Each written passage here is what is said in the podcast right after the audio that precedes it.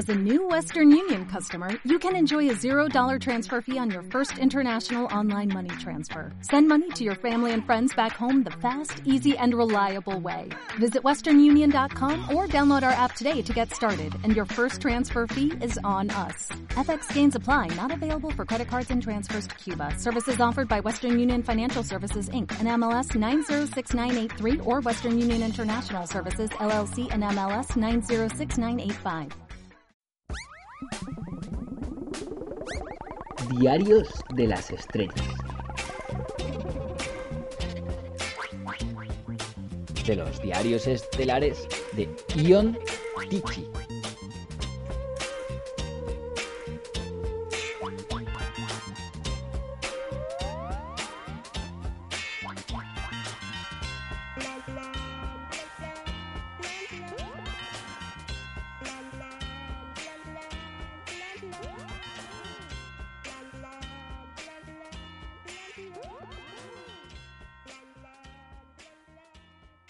Décimo octavo.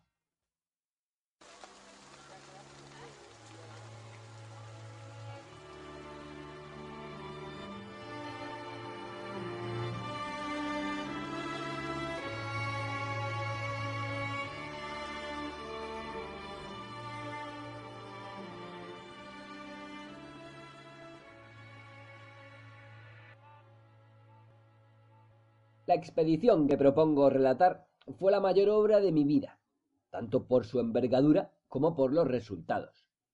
Sé muy bien que serán pocos los que creerán en mis palabras. Sin embargo, aunque parezca una paradoja, es precisamente la falta de fe de los lectores lo que me facilita la tarea, ya que no puedo afirmar que haya realizado a la perfección lo que me había propuesto. Para decir toda la verdad, mis logros fueron más bien mediocres a pesar de que no fue por culpa mía, sino por la de ciertas personas envidiosas e ignorantes que hicieron todo lo posible por contrariar mis planes. No me es posible dejar de lamentarlo. Así pues, la expedición que emprendí tenía por objeto la creación del universo, y no de uno nuevo, especial que no existía aún, ni mucho menos. Se trataba precisamente del universo en el cual vivimos. Esta manifestación tiene toda la apariencia de un absurdo, incluso de locura. ¿Cómo puede crearse algo que ya existe y, por si fuera poco, desde tanto tiempo y de manera tan obvia como el cosmos? Se trataría, pensará el lector, de una hipótesis extravagante según la cual no existía nada hasta ahora excepto la Tierra, siendo todas las galaxias, soles, nubes y vías lácteas una especie de espejismo. Pues no, no es eso en absoluto. Yo de veras lo creé todo, absolutamente todo, incluso la Tierra y su sistema solar y la metagalaxia, lo que, por cierto, hubiera podido constituir un motivo de legítimo orgullo para mí, si mi creación no tuviera tantos defectos. Me refiero en parte a la materia misma de construcción, pero sobre todo a la materia viva, con el hombre a la cabeza. A él están ligadas mis preocupaciones más serias. Sí, desde luego, las personas cuyos nombres citaré a continuación se inmiscuyeron en mi obra y lo estropearon, pero en conciencia no me siento justificado por ello, ni libre de culpa. Era cosa mía planearlo todo con mayor exactitud, cuidar, controlar y tenerlo todo en cuenta.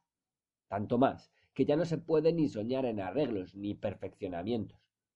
A contar desde el día 20 de octubre del año pasado, todos, literalmente todos los errores de la construcción del universo así como los vicios de la naturaleza humana, deben cargarse a mi cuenta. Soy consciente de ello inexorablemente. Todo empezó hace tres años, cuando conocí, gracias al profesor Tarantoga, a cierto físico de origen eslavo, de Bombay, que pasaba allí una temporada en carácter de visiting professor. Aquel científico, Solón Renombrovic, llevaba treinta años dedicado a la cosmogonía, o sea, el ramo de la astronomía que investiga el origen y las circunstancias de la creación del universo. Habiendo alcanzado el conocimiento exhaustivo del problema, llegó a una conclusión matemáticamente exacta que le dio vértigo a él mismo. Como sabemos, las teorías de la cosmogénesis se dividen en dos grupos. Uno de ellos recoge las que consideran que el universo existe eternamente, o sea, que carece de principio. El segundo abarca las teorías sobre las cuales el universo empezó a existir en un momento dado, gracias a la explosión del átomo primario.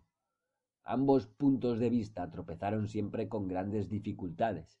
En cuanto al primero, la ciencia dispone de un número creciente de pruebas de que el cosmos visible cuenta con unos cuantos miles de millones de años de existencia.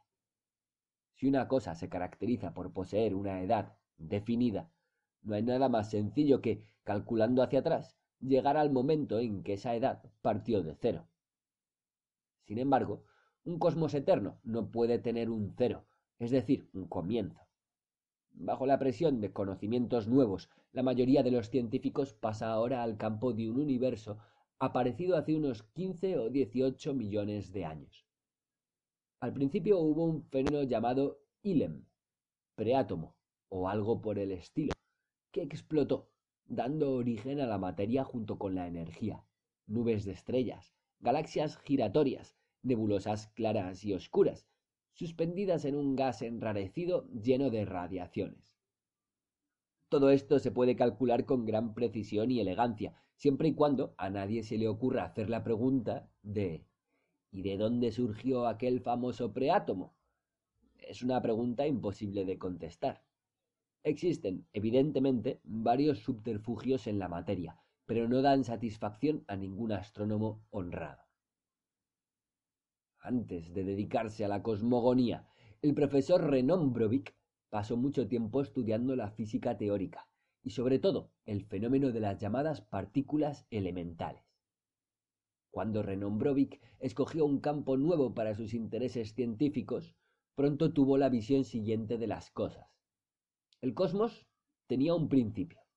No cabía la menor duda de que había aparecido 18,5 mil millones de años atrás, originado por un solo preátomo. Al mismo tiempo, aquel preátomo que le dio vida no podía existir, ya que ¿quién lo habría puesto en el sitio vacío? En el principio mismo no había nada. Si hubiera habido algo, aquel algo se empezaría a desarrollar enseguida, es obvio, y todo el cosmos se hubiera hecho realidad mucho más pronto.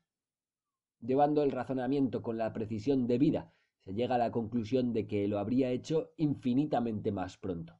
Porque, a ver, aquel preátomo primario tendría que permanecer y permanecer dale que dale, aletargado e inmóvil durante unos eones inimaginables, sin el menor sobresalto, y que, por el amor de Dios, le habrían sacudido y zarandeado en un momento tan poderosamente que se distendió y expansionó en una cosa tan enorme como el universo entero.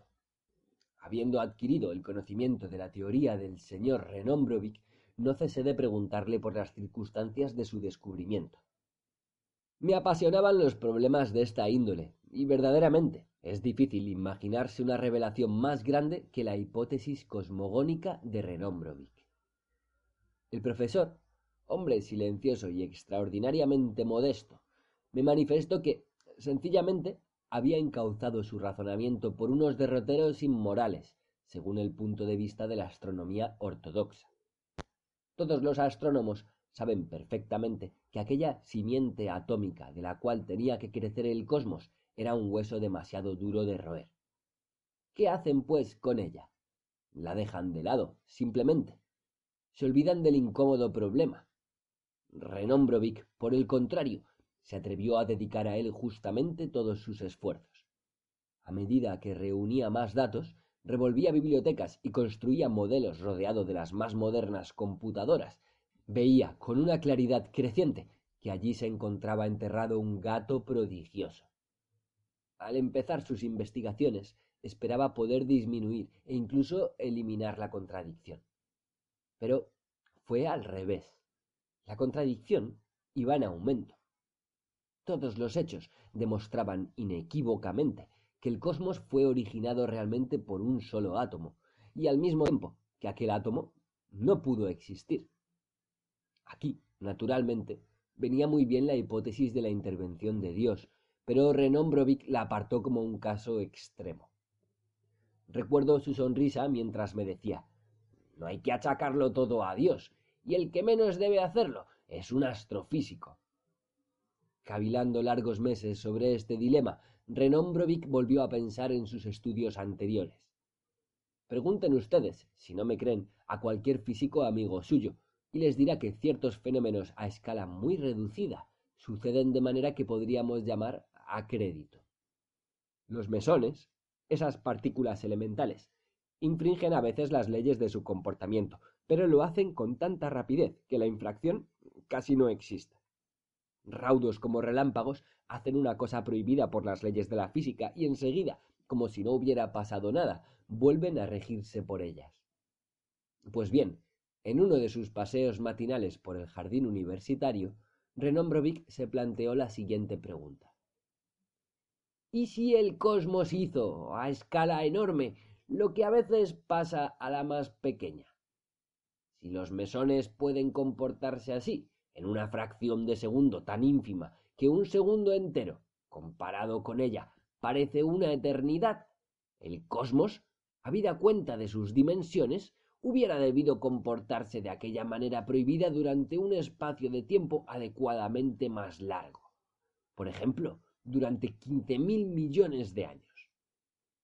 Nació, pues, a pesar de no poder nacer, ya que no tenía de qué. El cosmos era una fluctuación prohibida. Era un capricho instantáneo, un desvío momentáneo de un comportamiento normal, solo que aquel instante o momento tenían dimensiones monumentales. El cosmos era el mismo vicio de la naturaleza que solían representar de vez en cuando los mesones. Embargado por el presentimiento de haber hallado la pista del misterio, el profesor se dirigió inmediatamente al laboratorio y emprendió cálculos comprobatorios que, paso a paso, le demostraron que tenía razón. Pero antes todavía de poder terminarlos, comprendió en un momento de clarividencia que la solución del enigma del cosmos constituía la más terrible amenaza que pudiera imaginarse. Así pues, el cosmos existía a crédito. Junto con todas las constelaciones y galaxias, era una monstruosa deuda, una especie de letra de cambio, un cheque que finalmente ha de ser pagado. El universo era un préstamo ilegal, una deuda material y energética. Su presunto haber era, de hecho, un desastroso debe no siendo más que un capricho ilegal, reventaría un buen día como una pompa de jabón. Puesto que era una anomalía, tenía que volver a hundirse un día en la misma nada de la cual había emergido. Es entonces cuando sería restablecido el orden de las cosas. Que el cosmos fuera tan grande y tantos acontecimientos hayan podido tener lugar en él, resulta ni más ni menos de la escala del capricho la mayor de las que pudieran existir. Renon Brovik empezó a calcular sin perder tiempo cuándo llegaría aquel término fatal, es decir, cuándo la materia, el Sol, las estrellas, los planetas, nuestra Tierra y nosotros íbamos a desaparecer en la nada como si nos hubieran soplado encima. Sin embargo, se convenció de que no era posible preverlo. En efecto, no se pueden calcular los fenómenos que no obedecen a las leyes naturales. El horror de este descubrimiento le privó del sueño. Después de una larga lucha interior, en vez de publicar sus investigaciones cosmogónicas, las dio a conocer a un elenco escogido de astrofísicos eminentes. Todos ellos reconocieron la razón de sus teorías y de sus conclusiones, expresando al mismo tiempo, en unas conversaciones privadas, la opinión de que la divulgación del estado de cosas precipitaría nuestro mundo en el caos espiritual y en el espanto, cuyas consecuencias podían arruinar la civilización. Nadie trabaja, nadie hace el menor esfuerzo, si sabe que de un momento a otro va a dejar de existir, él y el mundo entero. El asunto se quedó en un punto muerto. Brovik, el mayor descubridor de la historia, y no solamente la de los hombres, compartía el punto de vista de sus sabios colegas. Aunque le doliera, se decidió a no publicar su teoría. En vez de eso, emprendió la búsqueda de unos medios que pudieran, en cierto modo, apuntalar el cosmos reforzarlo y sostener su existencia crediticia. Desafortunadamente, todos sus esfuerzos fueron vanos. No se puede saldar una deuda cósmica, hiciérase lo que se hiciere en el presente, ya que no está contraída dentro del universo, sino en los mismos comienzos de éste, donde el cosmos se convirtió en el más poderoso y al mismo tiempo el más indefenso deudor de la nada. Fue precisamente en aquel momento cuando fui presentado al profesor. Durante semanas tuve con él largas conversaciones que me iniciaron en el meollo de su descubrimiento, pasando luego a ser su cómplice en la búsqueda de una salvación. Pensaba, volviendo a mi hotel con el cerebro en llamas y desespero en el corazón. Si pudiera encontrarme allá, aunque fuera por una fracción de segundo, veinte mil millones de años atrás, bastaría con colocar en el vacío un solo, un único átomo, del cual como de una simiente sembrada hubiera podido crecer el cosmos, esta vez de una manera totalmente legal, conforme a las leyes de la física, conservando su materia y su energía. Pero, ¿cómo conseguirlo? El profesor, cuando le hablé de mi idea, sonrió con melancolía y me explicó que el cosmos no hubiera podido crecer de un átomo corriente, puesto que aquel germen tendría que contener toda la energía de sus transformaciones y actividades por cuyo influjo se había convertido en abismos metagalácticos. Comprendí mi error, pero no por eso abandoné mis devaneos, empeñándome en encontrar una solución.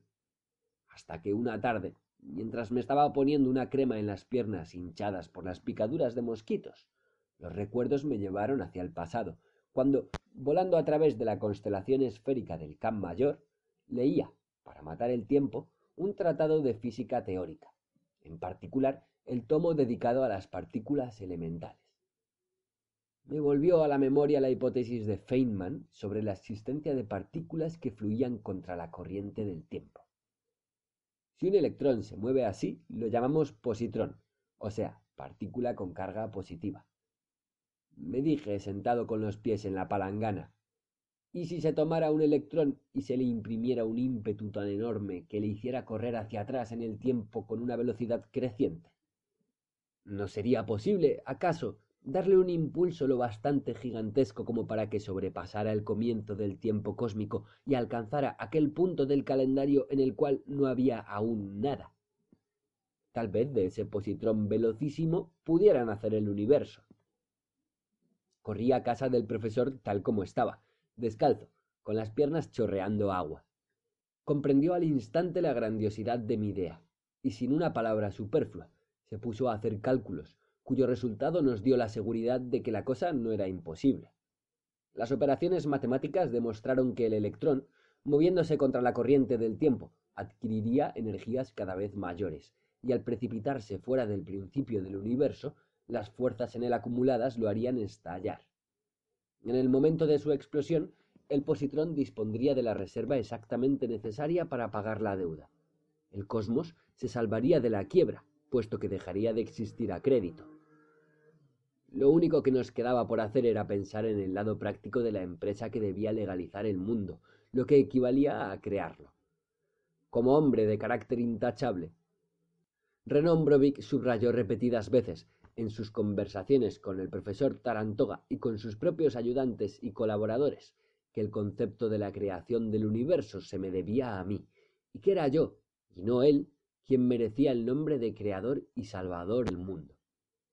Lo menciono no por jactarme, sino al contrario, para despojarme a mí mismo de cualquier veleidad de jactancia, puesto que todas las alabanzas y expresiones de máxima admiración con que me colmaron por entonces en Bombay se me subieron un poco me temo, a la cabeza. Las consecuencias fueron esas. No me cuidé de controlar los trabajos como debía. Me dormí, por desgracia, sobre mis laureles, creyendo que, qué ingenuo fui, lo más importante estaba ya hecho, es decir, los pensamientos, de cuya ejecución podían ocuparse otras personas. Fatal error. Durante todo el verano y gran parte del otoño fijamos junto con el profesor Renombrovic, los parámetros, o sea, las características y propiedades que debían nacer del electrón, aquella simiente cósmica. Sería tal vez más exacto llamarlo carga causante, ya que el lado técnico de la creación del mundo tenía el aspecto siguiente.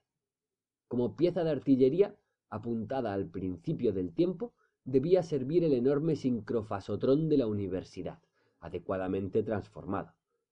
Toda su potencia reunida de manera apropiada, concentrada en una sola y única partícula, que el electrón causante, debía ser liberada el 20 de octubre. El profesor Renombrovic se empeñaba en que yo diera aquel único disparo creador del cronocañón. Para aprovechar esta ocasión extraordinaria y única en la historia, nuestra máquina lanzadora no iba a disparar un electrón cualquiera, un ejemplar del montón, de manera que surgiera de ella un cosmos mucho mejor arreglado, más sólido que el actual. Pusimos un particular esmero en la consecuencia indirecta y tardía de la cosmocreación, nada menos que la humanidad. Por cierto, no era cosa fácil encerrar todo el programa en un solo electrón y hacer caber en él la cantidad gigantesca de informaciones, directrices e instancias controladoras. Confieso, conforme a la verdad, que no lo había hecho yo mismo. Nos repartimos el trabajo con el profesor Renombrovic, de tal modo que yo ideaba los perfeccionamientos y mejoras, y él los traducía al lenguaje exacto de los parámetros de la física, la teoría del vacío, la de los electrones, positrones y otros varios trones. Construimos igualmente una especie de incubadora o vivero, donde guardábamos, bien aisladas, varias partículas experimentales, de entre las cuales teníamos que escoger la más lograda, la que, como antes dije, debía dar a luz el cosmos el día 20 de octubre. ¿Cuántas cosas buenas, más que eso, perfectas, había ideado yo en aquellos días llenos de fervor? Cuántas noches pasé en vela estudiando montones de libros de física, ética, zoología, para recoger las informaciones más valiosas, comprimirlas y condensarlas, y entregárselo todo al alba al profesor, que las imprimiría en nuestro electrón simiente. Queríamos, entre otras cosas, que el cosmos se desarrollara armoniosamente, no como hasta ahora, que no lo sacudieran tanto las explosiones de las supernovas, que la energía de los pulsars no se malograra tan tontamente, que las estrellas no se partieran humeando como mechas de vela húmedas, que las distancias interplanetarias, reducidas, facilitaran los traslados de un sitio a otro, convirtiendo la cosmonáutica en un instrumento mejor de contactos y unificación de los seres racionales. No cabría aquí la enumeración de las mejoras que logré planear en un tiempo relativamente corto. Por otra parte, no todas ellas eran para mí realmente importantes puesto que, el lector me comprenderá sin necesidad de largas explicaciones, me concentré especialmente en la humanidad. Para perfeccionarla, cambié las leyes de la evolución natural.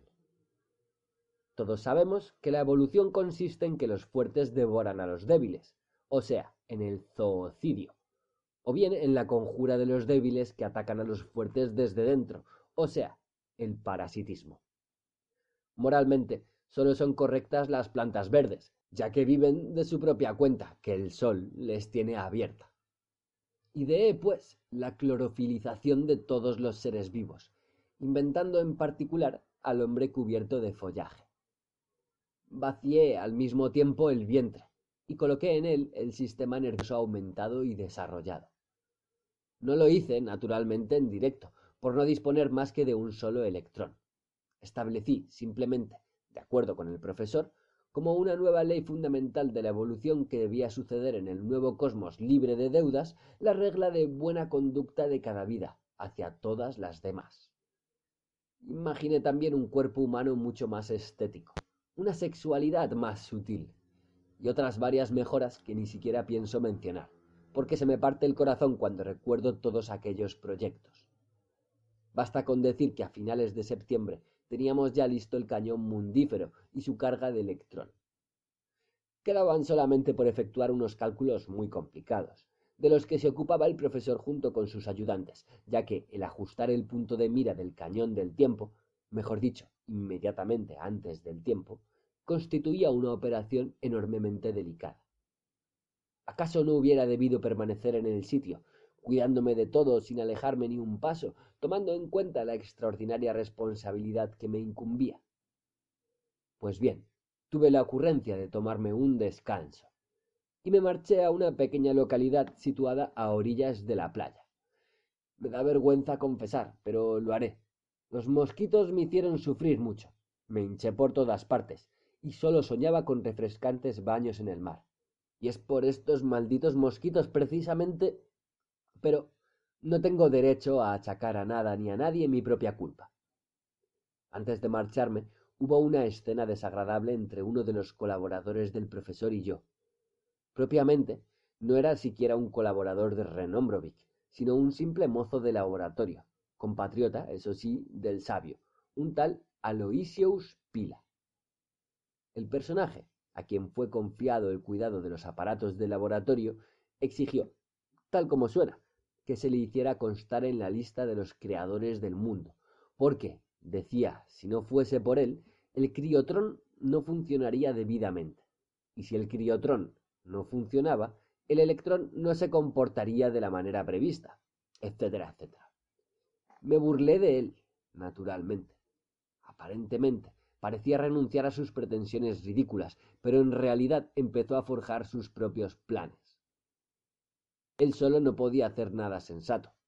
Se puso, pues, de acuerdo con dos compinches suyos, que no dejaban de rondar el Instituto de Investigaciones Nucleares de Bombay, esperando conseguir un buen empleo. Un alemán llamado Ast A. Roth y un inglés medio holandés llamado Boels E. Bu.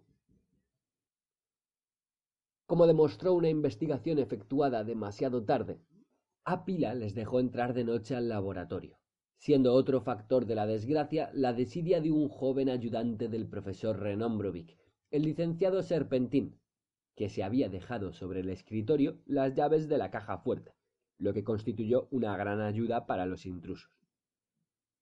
Serpentine quiso justificarse luego alegando una enfermedad.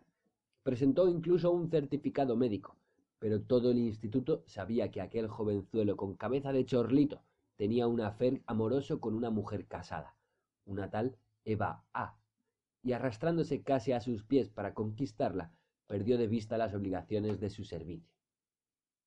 Pila llevó a sus consocios a la sala donde estaba instalado el criotrón.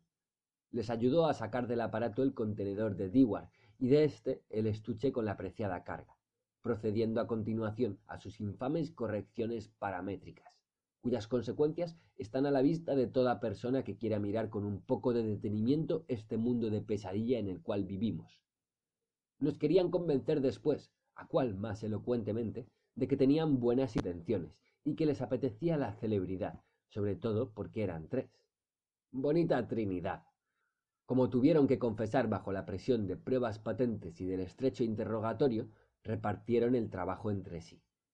Astaroth, antiguo estudiante de Göttingen, pero Eisenberg mismo lo expulsó del puesto de ayudante por meter fotos pornográficas en el espectrógrafo de Aston, se ocupó del lado físico de la creación, convirtiéndola en una chapuza indecente. El mismo Roth, al cometer un error con una simple suma, tenía la culpa de que la carga de un electrón, tal como se le calcula actualmente, adquiera un valor infinito.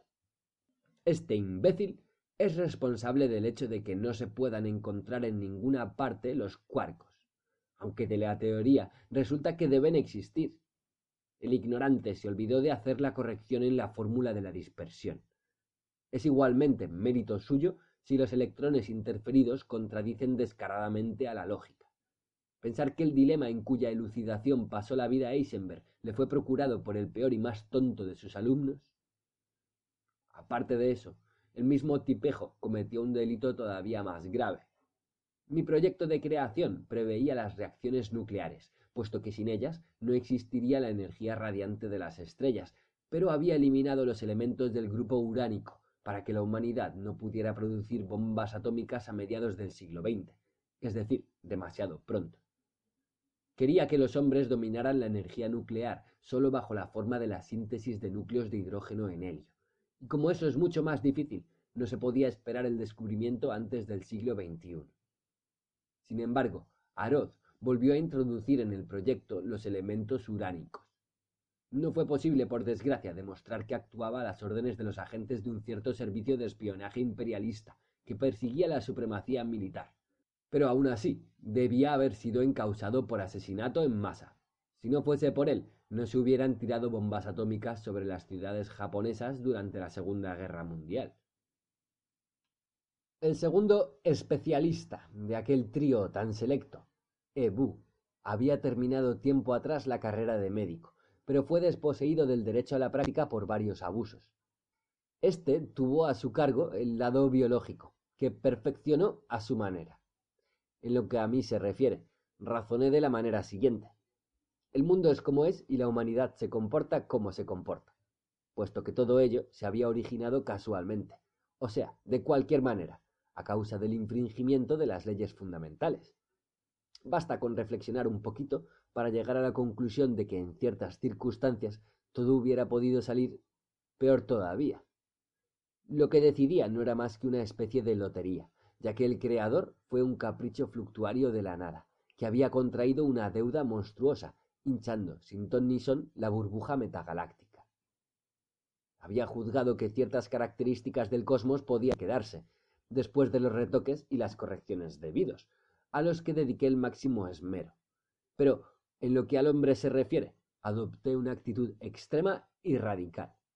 Borré de un solo trazo el ser asqueroso que conocemos. El follaje, más arriba mencionado, que debía sustituir el pelo y vello del cuerpo, hubiera servido a la realización de una ética nueva de la vida, pero al señor Bu le pareció que el pelo era más importante, porque, sí, hablo en serio, le daba lástima. Porque con él se podían componer ricitos, tirabuzones, patillas y otros arabescos pilosos tan monos. Yo pensaba en una nueva moralidad de solidaridad humanista y él en unos valores que sólo se pueden medir en cánones de peluquero. Les aseguro a ustedes que no se habrían reconocido a sí mismos si el señor Boelzebú no hubiera vuelto a incorporar en el electrón del estuche todas las asquerosidades que ustedes ven en sus propias personas y en las de los demás. Finalmente, en lo tocante al mozo del laboratorio, Pila, este no sabía hacer nada personalmente, pero exigía que sus compinches inmortalizaran su participación en la creación del mundo. Quería, me estremezco al escribirlo, que su apellido fuera visible en todos los lados del firmamento. Cuando Roth le explicó la causa de que las estrellas no pudieran formar iniciales o letras fijas, Pila se empeñó en que se las agrupara, por lo menos en unos conjuntos grandes, o sea, que se las apilara, y así se hizo. Cuando el 20 de octubre puse el dedo en las teclas del pupitre de mando, no tenía, naturalmente, la menor idea de lo que iba a crear. Todo se descubrió al cabo de unos días, cuando, al averiguar los cálculos, desciframos en las cintas el contenido fijado en nuestro positrón por la infame Trinidad. El profesor tuvo un colapso. En cuanto a mí, confieso que no sabía si pegarme un tiro o matar a los otros. Finalmente, la razón se impuso a la ira y al desespero, puesto que sabía que ya no se podía cambiar nada. Ni siquiera tomé parte en el interrogatorio de aquellos canallas que convirtieron en una abominación el mundo creado por mí. El profesor Tarantoga me dijo medio año después que los tres intrusos desempeñaron en la creación el papel que las religiones adjudican a Satanás. Me encogí de hombros. Ni Satanás ni nada. Simplemente tres burros. De todos modos, el mayor culpable soy yo, por descuidar mi misión y abandonar mi puesto. Si quisiera buscar justificaciones, diría que tampoco está libre de culpa el farmacéutico de Bombay, quien, en vez de una buena loción repelente para los mosquitos, me vendió un producto que los atraía como la miel atrae a las abejas. Pero si razonara de ese modo, podría ir acusando a Dios sabe quién por haber corrompido la naturaleza de la existencia. No me propongo defenderme así. Soy responsable de que el mundo sea como es y de todos los vicios humanos, puesto que estaba en mi poder hacer las cosas mejor.